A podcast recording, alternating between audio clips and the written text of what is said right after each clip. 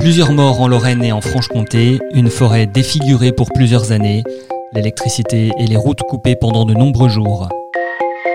Je suis Grégory Barbier et je vous raconte en 5 épisodes le passage de la tempête Lothar en décembre 1999 et ses conséquences encore aujourd'hui dans nos régions. C'est la première de nos grandes histoires de l'Est. Hey, I'm Ryan Reynolds. At Mint Mobile, we like to do the opposite of what Big Wireless does. They charge you a lot. We charge you a little. So naturally, when they announced they'd be raising their prices due to inflation, we decided to deflate our prices due to not hating you. That's right. We're cutting the price of Mint Unlimited from $30 a month to just $15 a month. Give it a try at mintmobile.com slash switch. $45 upfront for three months plus taxes and fees. Promote for new customers for limited time. Unlimited more than 40 gigabytes per month. Slows. Full terms at mintmobile.com.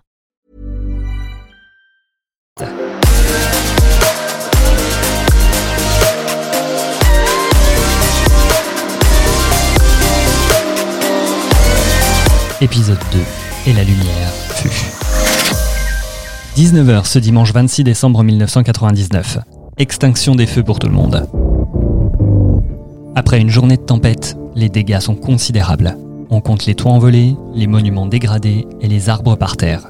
Mais on vérifie aussi combien de bougies il reste dans la maison. Après le coup de vent, 500 000 foyers sont privés d'électricité dans le Grand Est et en Franche-Comté.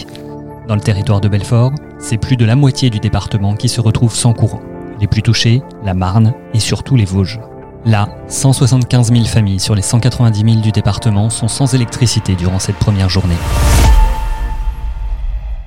Au coucher du soleil, ils sont encore près de 80 000 à ne pas pouvoir allumer la lumière. En fait, la moitié est du département. Toute la journée, EDF a sonné le rappel. En repos, en vacances, en retraite, tous sont revenus pour donner un coup de main.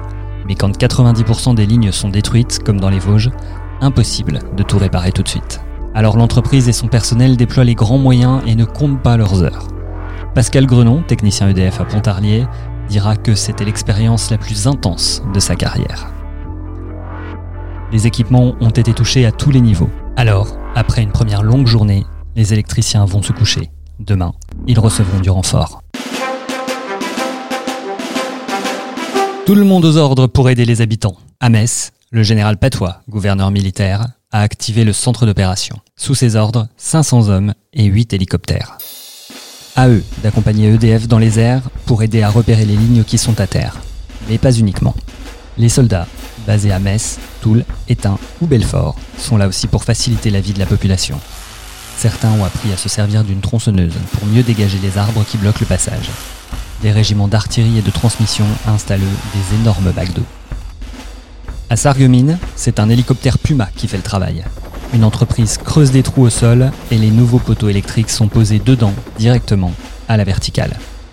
Et le nombre d'abonnés sans électricité diminue déjà après 24 heures. 80 000 dans les Vosges, 55 000 en Meurthe-et-Moselle, 10 000 dans la Meuse. Et si on ajoutait un peu de difficulté dans tout ça? Après le vent, voilà la neige et la montée des eaux. Certaines réparations de fortune cassent. Pour les techniciens, il faut alors tout recommencer.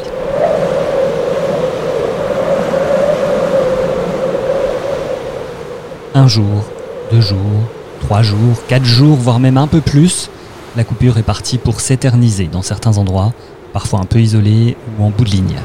Certains l'ont bien compris, alors ils s'organisent. Dans les Vosges, le plan Orsec prévoit la réquisition des groupes électrogènes et le rationnement du carburant dans les quelques stations qui fonctionnent encore. On se dépêche donc de remettre quelques litres dans la voiture et on se précipite dans les magasins ouverts. Chez Brico Dépôt à Épinal, c'est la ruée sur les poêles à pétrole. Dans les supermarchés, les stocks de bougies fondent à vue d'œil. Un article de l'Est républicain de l'époque souligne et salue le côté conservateur des Vosgiens. Certains se félicitent de leur penchant aigu pour le stockage de matériel que n'importe quel citadin un peu sensé aurait depuis longtemps jeté à la poubelle. Les vieilles cuisinières à bois par exemple. Elles ont repris du service et fort honorablement ma foi, délivrant moult réconfort quand l'électricité lâche prise. On ressort aussi les brûleurs à gaz, et quand on arrive à trouver un groupe électrogène, ils circulent de famille en famille. Les agriculteurs se le passent pour que tout le monde puisse notamment traire les vaches. Mais ce n'est pas sans risque.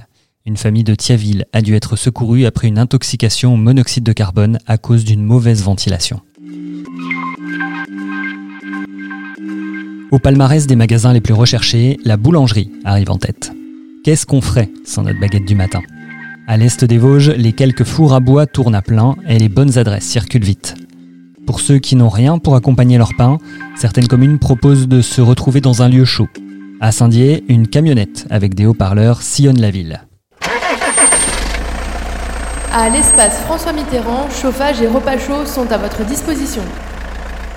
La cuisine au gaz est opérationnelle et surtout, les stocks de la cuisine scolaire sont en train de décongeler.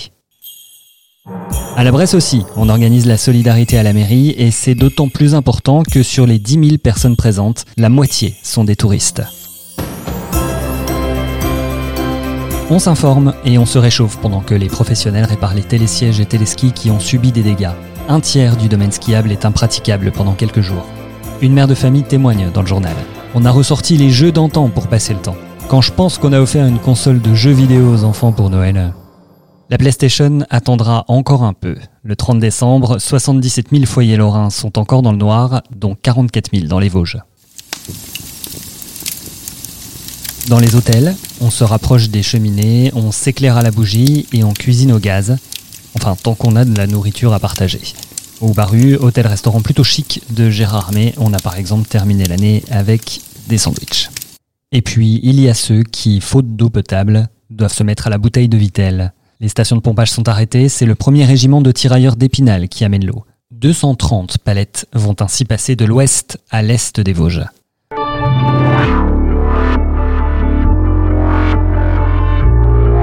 Le temps passe et EDF commence à avertir que le passage à l'an 2000 se fera sans doute à l'ancienne, pour quelques-uns.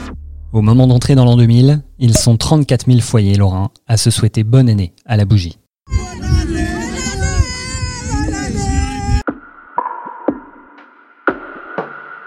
L'heure pour le patron d'EDF de visiter les Vosges et de faire le bilan financier. Près de 2 milliards d'euros de dégâts en France, auxquels on peut rajouter presque 1 milliard pour les réparations immédiates. Nous sommes une semaine après la tempête du 26 décembre. Il reste encore 7000 abonnés à ne pas être reconnectés en Lorraine, 4000 dans les Vosges et 3000 en Meurthe-et-Moselle. Pour les autres, la lumière se rallume, mais il est toujours compliqué de circuler. Routes, aéroports, beaucoup de structures ont été endommagées dans nos régions. Mais ça, c'est pour le prochain épisode.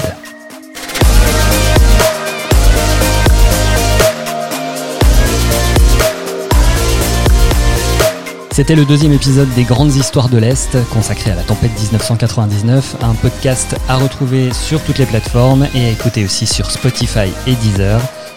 Abonnez-vous, laissez-nous des étoiles, des commentaires, vous connaissez le principe, et rendez-vous pour l'épisode 3. On ne passe plus.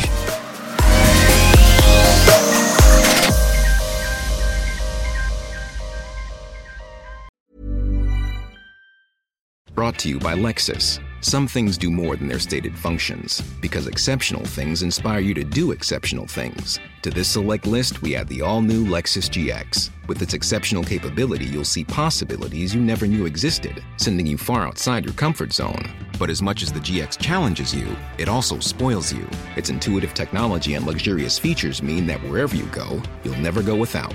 Live up to it. The all new Lexus GX.